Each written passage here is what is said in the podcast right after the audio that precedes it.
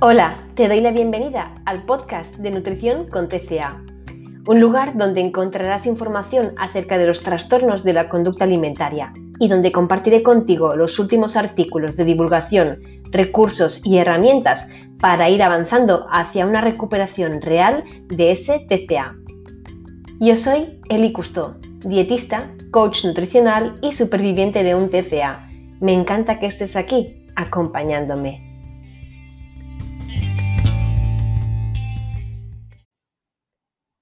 Me preguntáis muchísimo acerca del movimiento compulsivo y del movimiento en general en el proceso de recuperación de un trastorno alimentario. Tanto es así que el otro día en Instagram subí un post con varias diapositivas dando algunas claves para conectar con el movimiento disfrutable y sobre todo algunas claves también para identificar cuando ese movimiento es compulsivo o hiperplanificado, cuando es tomado desde el disfrute y cuando es tomado desde la rigidez. Hoy en este podcast voy a tomar como punto de partida esas diapositivas que subí en Instagram para ampliar esa información. Yo creo que lo fundamental es, ah, antes de comenzar a pensar en si puedo entrenar o no en recuperación o de cómo saber si tengo una relación correcta con el deporte, con el entrenamiento, etc., antes que nada debería yo mirarme de cómo estoy, de qué situación parto antes de escoger si puedo o no puedo moverme ah, por disfrute, ¿de acuerdo? Si yo parto de una situación en la que estoy recuperándome de un trastorno alimentario, de el deporte lo utilizo como una herramienta para darme permiso para poder cenar esa pizza que me gusta. El deporte para mí es algo para compensar, etcétera. Aquí quizá el primer ya no ni, ni haría falta a entender o, o aplicar las claves para un movimiento disfrutable. Aquí lo prioritario siempre va a ser mantener el foco de atención en, bueno, primero recuperar mi salud física, mi salud mental y cuando ya ambas estén eh, totalmente resueltas, ahí sí puedo comenzar a aplicar tips ¿no? para el movimiento disfrutable. Pero desde luego, em, el descanso, el trabajo en consulta, el establecer otras prioridades, el valorar otros focos de atención que no sean el deporte y la, y la comida, van a ser claves aún mayores que no pues eh, escuchar hablar algunos tips acerca de cómo hacer que el movimiento sea más disfrutable, ¿no? Porque quizá ahora mismo para mí, en estos momentos, eh, no necesito eh, convertir el movimiento en, disfrutable, sino que necesito parar, descansar, priorizar mi, mi recuperación, ¿de acuerdo? Aún así, yo sé que esto no siempre se puede cumplir. Sé que no es siempre lo, más realista porque cada persona cuenta con unos recursos distintos, ¿de acuerdo? Así que, por supuesto, eh, aquí van eh, más claves y más información que seguramente pues también te podrá ayudar, ¿de acuerdo? Bueno, lo primero de todo es que cuando alguien, imaginemos, no tiene un trastorno alimentario, sencillamente pues tiene alguna relación desordenada con la alimentación o con el deporte, es importantísimo redefinir qué es para mí eh, moverme bien, ¿de acuerdo? Porque aquí el problema empieza es, es lo mismo con la, con la comida. Cuando yo defino qué es comer bien y a mí me brotan un montón de normas autoimpuestas y me digo a mí misma que para mí comer bien es comer ultraprocesados o dulces únicamente de una a dos veces por semana, que la verdura siempre tenga que ocupar la mitad de mi plato y lo hago así. Y, una, y, un, día, por lo que sea, pues eh, me he ido a comer eh, a casa de una amiga y he comido pues lo que la amiga me ha preparado y otro día me he ido a un restaurante y otro día me apetecía un croissant para merendar. Claro, si yo ya partía de esa premisa en que para mí comer bien es todo lo que, eh, todo ese conjunto de normas y me he saltado algunas durante la semana, voy a caer en el, pues no lo he hecho bien, pues ya total, ¿para qué? Ya total, eh, en fin. El, con el movimiento ocurre exactamente lo mismo. Si yo defino que moverme bien es entrenar de 5 a 6 días a la semana, que tengo que hacer eh, entrenamiento con fuerza, porque claro, me han dicho que es lo mejor ahora mismo. Que tengo que hacer cardio y HIT también combinado con ese entrenamiento de fuerza. Y yo defino que moverme bien es esto, desde luego voy a frustrarme cuando en mi semana, en mi día a día, no pueda cumplir tal plan de entrenamiento. Eh, en cambio, si yo logro ser flexible y logro no imponer qué es un movimiento bien, sino que voy conectando al día al día qué me va apeteciendo, es algo mucho más llevadero. Si soy flexible con la cantidad de días a la semana que entreno, y hay semanas que quizá puedo hacerlo cuatro veces, y hay semanas en que solo una, no pasa nada, no está en mi movimiento bien esa frecuencia ni esa periodicidad. Si yo, no me impongo un ritmo o una intensidad de entrenamiento, si hay días en que pues lo he hecho poco tiempo, poco rato, porque no me apetecía y de forma pues muy flojita, muy poco a poco. No me voy a frustrar porque yo no me he impuesto un ritmo a X, ¿de acuerdo? Así que lo primero aquí sería eh, definir el movimiento bien como el movimiento que me apetece hacer hoy. No puedo anticipar una apetencia por el movimiento es que es, imposible que yo determine cuál va a ser mi nivel de energía mañana o qué calidad, tipo de deporte me va a apetecer hacer. Evidentemente, si yo me dedico profesionalmente a ello, es decir, mi sueldo depende de una actividad física que yo tengo que hacer, pues evidentemente ahí sí cabría una planificación, tendría sentido hay otros puntos medios o grises en los cuales también puede tener sentido una planificación previa. Es decir, bueno, quizá yo sé que tengo una franja horaria determinada para hacer o quizá pues eh, resulta que yo no tengo una mala relación con el deporte, estoy, estoy preparando para, para alguna prueba competitiva y quizá necesito planificar un poco más. Aún así, inclusive en esos casos grises que acabo de mencionar, siempre habrá un punto de estrés y estoy convencida de que si estás escuchando este podcast es porque ya partes de una situación anómala o de ansiedad o de estrés o de culpa con el deporte. Así que esos grises ni siquiera en tu caso pueden aplicar. Recordemos que población general no es población específica y si tus necesidades ahora mismo son otras, conecta con ellas. En fin, hablando de conectar con esa propia apetencia, ¿no? Eh, hay que pensar que eh, cada pocos años un deporte nuevo se pone de, moda, ¿de acuerdo? Eh, lo fue en su día el fitness, ¿no? Apuntarse al gym, ir las clases, hacer aeróbic, ¿no? Esto es quizás mucho más de los, de los 90. Se puso muy, mucho de moda luego el correr, el running, ¿no? También fue algo que, que nos ocupó muchísimos posts y vídeos, eh, inclusive ahora, no, tanto, pero también, también se puso muy, muy de moda el running durante bastantes años, me atrevería a decir. Y ahora le toca el turno a las pesas, por supuesto, el entrenamiento de fuerza. Nos lo describen además grandes nutricionistas titulados y referentes del sector en entrenamiento de fuerza es algo importantísimo. Hay un montón de entrevistas, de podcasts, de, vídeos, de, de posts de Instagram que hablan de la importancia de ese entrenamiento de fuerza. Y más allá de discutirlo o no, porque no es el punto de este, de este podcast, eh, hablar acerca de las bondades del entrenamiento de fuerza, por supuesto, Em, pero más allá de eso, yo te invito a, pensar el para qué vas a utilizar ese entrenamiento de fuerza que ahora se ha puesto tanto en auge. Si realmente para ti te motiva los, beneficios potenciales acerca de preservar tu masa muscular, con lo cual pues llegar a una, a una vejez con, con, una masa muscular óptima para percibirte más con mayor resistencia, para percibir mayor bienestar físico y, y mental ¿Realmente para ti el entrenamiento de fuerza lo utilizas por estas razones o sencillamente es el escudo informativo que has utilizado para seguir avalando el tema de que puedas seguir moviéndote suficiente?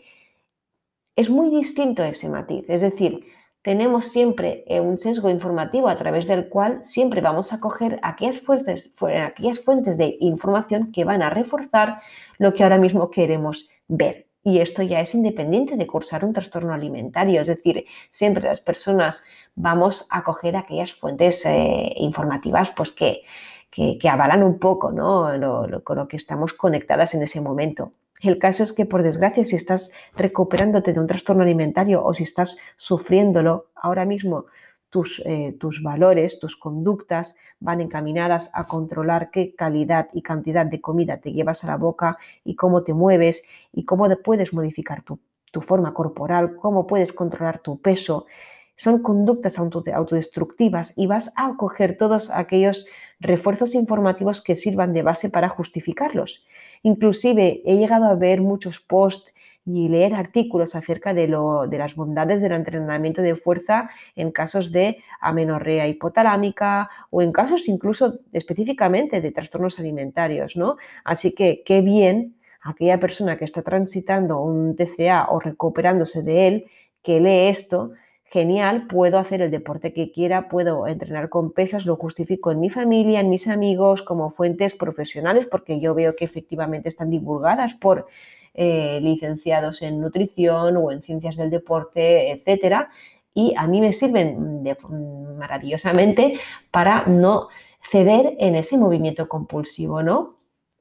Así que yo desde aquí te invito Ah, que de acuerdo, si tú consideras que el entrenamiento de fuerza eh, está bien, ¿por qué está bien? ¿no? ¿Qué hay aquí al detrás?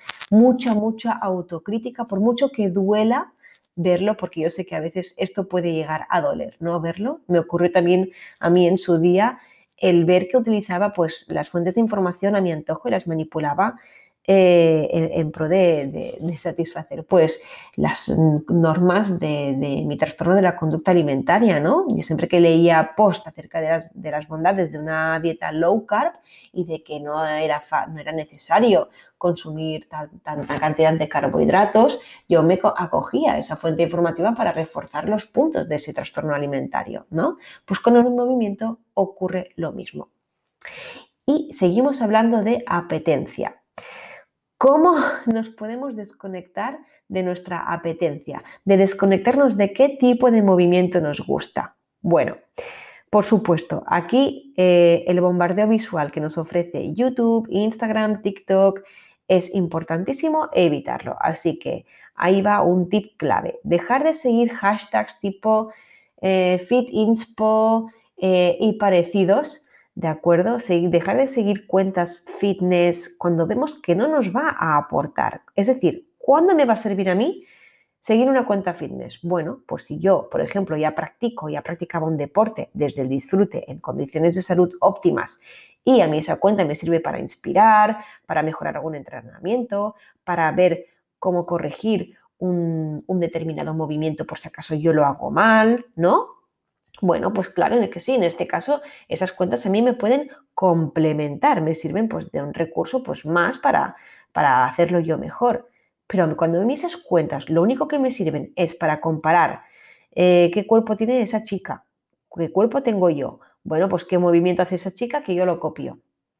O bueno, pues eh, esta otra persona eh, entrena de esta, a esta intensidad y a esta periodicidad. Y yo resulta que lo hago distinto. Yo, eh, yo no hago pesas, si lo hago es, no lo hago con demasiada carga y en cambio aquí me están diciendo que yo tengo que entrenar pocas series con mucho peso y yo lo estoy haciendo al revés porque hasta ahora era lo que a mí me venía bien hacer. Y eh, eso invalida mi forma de entrenar con pesas. Bueno, pues aquí hay un problema, ¿no? Si yo entreno pues dos, tres veces a la semana y veo cuentas fitness que se entrenan seis veces a la semana e invalido la periodicidad, periodicidad de mi entreno, ahí hay un problema. Todo lo que sirva para compararme, si no me aporta nada, si lo único que me está aportando es malestar por esa comparación en la cual, por supuesto, yo siempre salgo perdiendo, esas cuentas no me están aportando nada ahora mismo.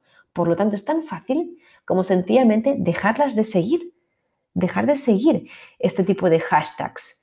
buscar otras cuentas, otros hashtags que no tengan que ver con el movimiento, y aquí va otro tip, es fundamental. Es decir, mis hobbies únicamente no pueden ser la comida y el fitness. No puede ser que yo sustente toda mi identidad y lo que a mí me apasiona en torno a estas dos eh, áreas, porque eh, si yo estoy recuperándome de una alimentación desordenada o, de una relación desordenada con el deporte, ya no hace falta incurrir en un trastorno de la conducta alimentaria. Ah, necesito abrir mi foco de atención hacia otras áreas que no sean recetas em, y post que hablen de, deporte, ¿no? Ahora mismo. Bueno, otro tip, ¿no? Fundamental, tener en cuenta que cualquier tipo de movimiento cuenta. Y aquí vamos a hablar ahora mismo pues de, de dos de dos em, tipos de movimiento, el, cotidiano, el que yo hago sin ser prácticamente consciente de él, y el movimiento cotidiano que sí soy consciente y que lo utilizo de modo compulsivo.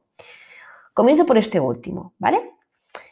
Ejemplos de salir a andar, a pasear, el, a pasear mi perro, mi perra, de estar siempre de pie, de no poder hacer sobremesa porque enseguida tengo que recoger la cocina. Y yo en, un podcast anterior te, explicaba mi propia experiencia acerca de, mi movimiento compulsivo, ¿no? Porque al fin y al cabo, pues claro, yo caminar es algo que, que por supuesto está, igual que el fitness, más que socialmente aceptado, está reconocido, está premiado, hay un refuerzo positivo al detrás. Así que caminar a diario es algo bueno, ¿no? De hecho, hay contadores de pasos Em, que, invitan a estar siempre en pleno movimiento. Bueno, si yo estoy surfeando un trastorno alimentario y me compro un reloj, un contador de pasos, lo único que voy a hacer es acrecentar ese movimiento compulsivo. Por lo tanto, reloj fuera. Dalo a un familiar, regálalo, véndelo. A ti ahora mismo este contador de pasos no te está aportando nada de salud, te la está restando. Y es que esto es muy importante, los contadores de pasos. Eh, ignoro pues a quién, a qué tipo de personas le pueden funcionar. No voy a invalidar, por supuesto, que, que, haya gente que le pueda funcionar o motivar, personas pues que seguramente no tengan ningún tipo de, de relación disfuncional con el deporte o con la comida, pero si me estás escuchando quizá no sea tu caso eh, y seguramente ese contador de pasos no te está beneficiando en nada, igual que el caminar compulsivo, eh, que era algo con lo que yo también tuve que lidiar ¿no? en su día. Ah, cuando caminar ya no, no, nos aporta bienestar, sino que nos da permiso para, para, para, comer, nos da permiso para compensar algo que hemos comido. Eh, sentimos que si no nos hemos movido suficiente, ese día ya no ha ido bien. Eso es un, movimiento compulsivo. El tener que estar siempre de pie y no permitirte estar en el sofá descansando o en una silla, eso es movimiento compulsivo. El tener que estar recogiendo siempre toda la casa y tenerla impoluta y ordenada y estar, de, y estar con cualquier pretexto en pleno movimiento y tú eres consciente de ello, eso es movimiento compulsivo.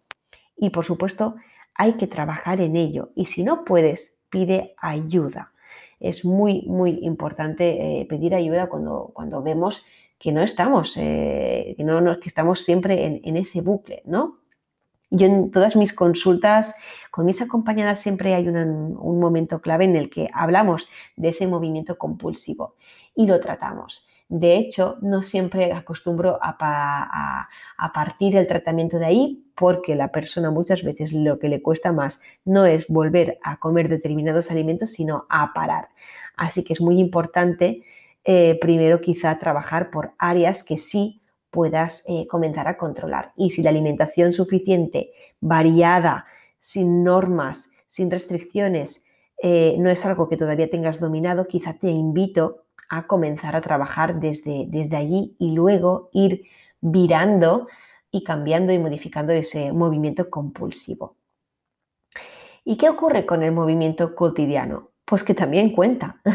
es decir, nuestras generaciones anteriores se han mantenido en salud y sin pretender eh, mantener un enfoque pesocentrista, diré también en su buen peso, que no normopeso, sobrepeso o infrapeso, ojo, su buen peso, allí donde funcionaban bien, lo han logrado sin necesidad de apuntarse al gym, sin hacer pesas en casa, sin hacer rutinas de ejercicios específicas, sin ni siquiera zapatillas, zapatillas deportivas, ¿de acuerdo? El movimiento normal de hacer recados, mm, ordenar la casa, insisto en, en diferenciar este movimiento cotidiano sano, normal, del mm, compulsivo, ¿eh? Todo eso pues también es movimiento, ¿de acuerdo? No significa evidentemente, ya, es, ya me vas, si me vas, si ya me has escuchado ya sabes que soy muy de grises, no significa que no puedas combinarlo con el movimiento planificado, es decir, una actividad deportiva. Evidentemente, sencillamente te invito a explorar el para qué lo utilizas siempre, ¿no? Eh, y desde qué flexibilidad mm, combinas ¿no? esos dos movimientos en caso de que hagas una actividad deportiva planificada, pero también pues mantengas movimientos cotidianos, ¿ok? Porque si a veces pues también quieres ir un día a correr, a caminar, al gym, a hacer pesas, además de ser un movimiento cotidiano, pues de acuerdo, bien, pero que no te apetece es que no estás haciendo nada malo, ¿de acuerdo? Eso es muy, eso es muy importante tenerlo en cuenta. No hay nada ni, ni bien ni mal, sino qué te genera y para qué. Em, en fin, luego es muy importante ah, que te preguntes, igual que como en la comida, qué te apetece hacer hoy en cuanto al movimiento, ¿de acuerdo? Porque a mí quizá en cuanto a comida, un día me va a apetecer, me va a apetecer un guiso, otro día una ensalada, otro día un plato de pasta, no lo sé, porque la apetencia no es algo que yo pueda prever, no es algo que yo pueda planificar aprendí hace tiempo a sencillamente hacerme la pregunta de ¿qué me apetece comer hoy? Y por ejemplo, en mi caso, eso no excluye el tener que planificar un poco las comidas. ¿Por qué? Porque yo tengo dos hijos, porque ah, me paso la vida en el coche de taxista llevando a la peque mayor al cole, eh, porque necesito tener un, un, mínimo de previsión, si no es que el tiempo se me se me come. Entonces, por supuesto que sí, que yo pues en mi despensa tengo recursos a mano que me, a, mano que me lo ponen muy fácil, tengo latas de, conserva, eh, tengo en el congelador congelados y eso me facilita mucho la vida, ¿no? Me encantaría, por ejemplo, em, hervir mis propios garbanzos, pero hace tiempo que desisto de ello porque ah, realmente pues me, cuesta la vida pues eh, a veces lograr hacer comidas siempre eh, caseras y hechas al 100% para mí, ¿de acuerdo? Em, así que a muchas veces los domingos eh, hiervo arroz, eh, incluso también pasta, patata, boniato, me lo dejo ya preparado para durante la semana, pues no tener que invertir mucha cantidad de tiempo en la cocina, pero más que nada porque no la tengo, ¿de acuerdo? Así que me dejo preparados varios tuppers con varias preparaciones y luego pues entre semana conecto con el que me apetece, ¿no? Yo sé que hay muchos alimentos que me van a durar cinco días en la nevera perfectamente, así que no me importa pues tener ya algunas cosas preparadas y no invalida mi apetencia en ese momento, ¿no? Que además pues luego yo, yo completo ese, eso que tengo en la nevera con los aliños que me gustan, le doy un último toque pues en una sartén en un horno, etcétera, ¿de acuerdo? Así que como ves, la apetencia tampoco está siempre, em, la apetencia del día a día puede también tener cierta compatibilidad con una planificación. Con el deporte ocurre lo mismo, ¿vale? Con, el movimiento eh, ocurre igual. Yo te invito a que cada día, ¿de acuerdo? Em, pienses ¿qué me va a apetecer hacer hoy? Porque habrá días que quizá te apetezca hacer unos estiramientos de yoga, habrá días que te apetecerá un entrenamiento muy cañero con pesas, habrá días en que te va a apetecer eh, entrenar tres cuartos de hora que estás escuchando un podcast eh, muy entretenida o música y, y, te encanta y habrá otros días en que a los 10 minutos, 15 minutos de comenzar dirás, realmente estoy cansada, ahora mismo no conecta con, conmigo, ¿no? Hoy este tipo de movimiento o esta frecuencia o esta intensidad. Y en este, y en este momento es importante parar y no percibir ese día como que hoy he hecho poco, hoy no ha valido, hoy no ha servido para nada, porque hasta que no termino exhausta y he llegado a la hora y demás, entonces ese movimiento ya no vale, ¿no? Yo lo he invalido. Es muy importante esto. Yo lo que aprendí también a hacer en, cuanto al movimiento fue preguntarme cada día qué me apetece hacer, de qué, de qué, qué quiero hacer, ¿no? Me apetece moverme porque no estoy cansada, porque realmente percibo mm, necesidad, el cuerpo me pide hacer algo, ¿no? Que esto es algo también que aprendí, aprendí muy bien a diferenciar de, de, cuándo era la trampa de, de, si me apetece o no me apetece, porque con la comida te hubiera dicho en pleno trastorno alimentario de que no me apetecía nunca pan o pasta, ¿de acuerdo? Así que lo de, la, lo de preguntarte si te apetece o no el movimiento, ojito, ¿no? ¿En qué punto estás? Pero si tengo muy claro de que si me apetece hacer algo, bueno, pues durante qué tiempo, a qué intensidad y de qué. Es muy importante conectar con ello. Eh, y sobre todo, ¿de acuerdo? Eh, a partir de ahí también te diría, ¿de qué estado anímico partes antes de moverte? Te decía antes de que yo caía en la trampa de que sí, siempre me apetece caminar, siempre me apetece hacer deporte, nunca estoy cansada. Bueno, pues aquí van, van algunas preguntas que puedes hacerte para determinar si eso es una trampa o realmente efectivamente tienes unos niveles de energía que ahora mismo pues el cuerpo te está pidiendo un movimiento para fluir versus a ellos, ¿no? Pero lo que sí que puedes ver es, por ejemplo, si estás muy tensa, porque siempre estás, pues ya estás anticipando que tienes que entrenar a esa hora. O cuando has terminado estás frustrada porque percibiste lo que te decía antes, ¿no? De que no has entrenado a tope. Eh, o que no has cumplido con el tiempo que te llegaste a imponer. Eh, te angustia que esté lloviendo o haciendo mucho frío porque así no puedes salir a andar. Em, no te lo estás pasando bien durante este entrenamiento. Estás pensando ya en qué vas a comer después de entrenar. Estás pensando en que deberías hacerlo porque si no, claro, ayer resulta que te pasaste comiendo y por lo tanto pues tienes que moverte de determinada forma. Esto ya te está invitando a reflexionar de que el movimiento eh, no es algo por apetencia, sino que hay algo al detrás que te está, eh, que te está llamando desde la rigidez y la autoimposición. Incluso voy más allá. Y normalmente después de hacer cualquier tipo de movimiento, si ha sido disfrutable, percibiremos pues nada de estrés, nada de ansiedad. Em, ¿Qué ocurre? Pues que si a menudo sufres justamente ansiedad y estrés y estás recuperándote de un trastorno alimentario, el movimiento a veces lo que puede hacer es incrementar eh, estas sensaciones, ¿de acuerdo? ¿Por qué? Bueno, porque para ti, ¿no? Esto lo ponía en el post en, mi Instagram, moverte es una forma más de, validarte, como el hecho de comer sano, de ser muy productiva, de haber hecho muchas cosas durante el día, ¿de acuerdo? Entonces, muchas veces vas a salir a caminar, a andar, a hacer deporte y esa sensación de ansiedad y estrés te quizás marcharán al cabo de cinco minutos, pero seguirán allí inmediatamente, ¿no? Eh, la tensión realmente no se ha marchado. ¿Por qué? Porque justamente ese movimiento lo que va a hacer es empeorar a medio plazo y a largo plazo ese, esos niveles de, de, cortisol, de adrenalina, los van a mantener altos y por lo tanto el nerviosismo, el estrés, la ansiedad van a seguir ahí subyacentes, ¿de acuerdo? Así que aquí es muy importante trabajar en qué escala de valores estás ahora mismo metida, en qué estás basando tu autoestima. Si tu escala de valores, tu autoestima, si tu día va bien o mal en función de lo que has comido y lo que has movido, es que necesitas ponerte en manos de un profesional para trabajar eh, en, ordenar de nuevo ¿no? esa relación con el deporte y con la alimentación. Ni que decir si estás transitando un trastorno alimentario, ¿de acuerdo?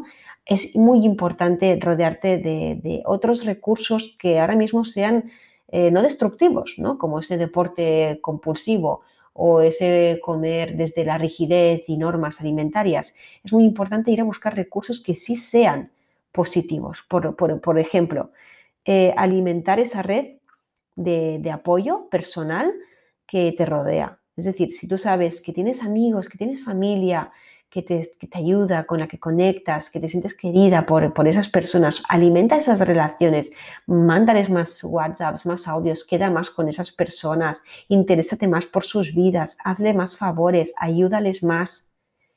Si no tienes más hobbies, explora nuevos, busca, eh, busca en Google a ah, qué, qué, mm, cómo trabajar esa búsqueda nueva de hobbies, que Google no está solo para, lo decía el otro día a una de mis acompañadas, cuando hablábamos de cómo buscar nuevos hobbies, le pasé una herramienta eh, que tengo que es bastante buena para, para, para ello y además le decía en medio broma, Digo, es que Google no está solo para buscar las calorías que tiene una patata, o si boñato engorda más que patata, o si comer muchos carbohidratos eh, es malo, eh, etcétera. En Google también está para buscar qué hobbies me gusta, ¿no? O si, algún, o si algo ya me gustaba, pues eh, indagar más acerca de ese hobby, qué hashtags hay, qué cuentas hay que hablan de, de ello. Yo qué sé, si me gusta hacer trapillo, por ejemplo, eh, pues, eh, pues buscar más acerca de ello y si no, pues valorar qué nuevos hobbies hay, ¿no? Google está también para todo, para todas otras eh, informaciones que también nos van a ayudar muchísimo. así que bueno, yo te invito un poco a explorar esas áreas que no tengan nada que ver con el fitness, con la alimentación, en pro de buscar recursos que ahora mismo para ti sean más productivos. Y ni qué decir, ni qué decir ya finalmente para terminar este podcast de, que sepas muy bien en qué condiciones de salud eh, física, ya, te hablaba antes de condiciones de, salud mental, ¿no? Pues ahora de qué condiciones físicas partes, ¿no? Si tú estás en baja disponibilidad energética y esto puede ocurrir cuando el IMC marca infrapeso, normopeso o sobrepeso, cuando tú estás en baja disponibilidad energética cuando detectas eh, algo muy, muy visible para ti, como es una menorrea hipotalámica porque es la ausencia de menstruación, em, cuando observas mucha hambre mental, mucha confusión mental, eh, cuando te decía antes ¿no? que el deporte para ti es una herramienta para compensar lo que comes o te permites lo que vas a comer. En, en este caso, ¿de acuerdo? El deporte solo te va a agravar esa brecha de deficiencia energética que ahora mismo lo que precisas es cubrir, ¿de acuerdo? Porque, en fin, esto es como cuando te hipotecas para comprar una casa, pero sigues pidiendo más préstamos aún para comprar más muebles, para comprar objetos de decoración, etcétera, ¿no? Tu falta de liquidez cada vez es mayor y mayor y mayor.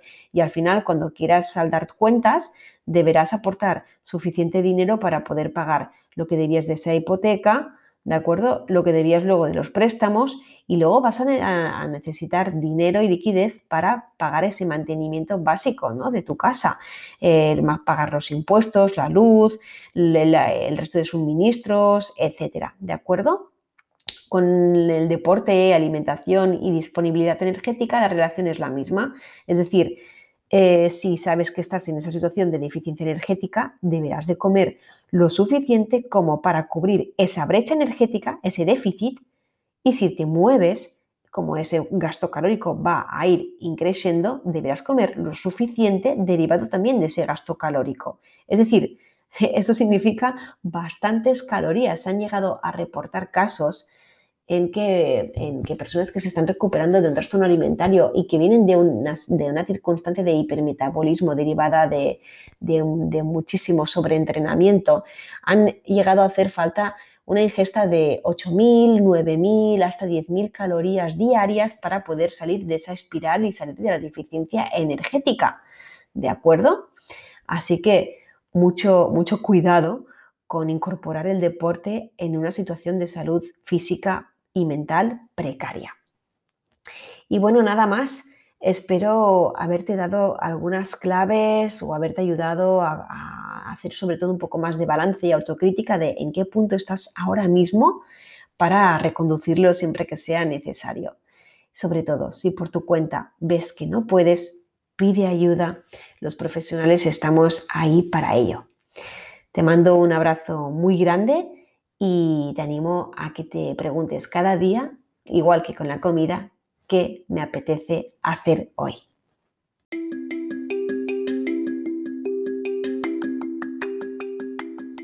Te doy las gracias por haber escuchado este podcast hasta el final. Podrás encontrarme en Instagram por arroba nutrición con TCA, donde además encontrarás información acerca de las consultas de nutrición especializadas en TCA que realizo online. Por ahora nada más, te animo a compartir este podcast con alguien a quien creas que le puede ayudar. No te conformes con este estilo de vida porque sencillamente esto no es vida. Te mando un fuerte abrazo y nos vemos en el próximo podcast.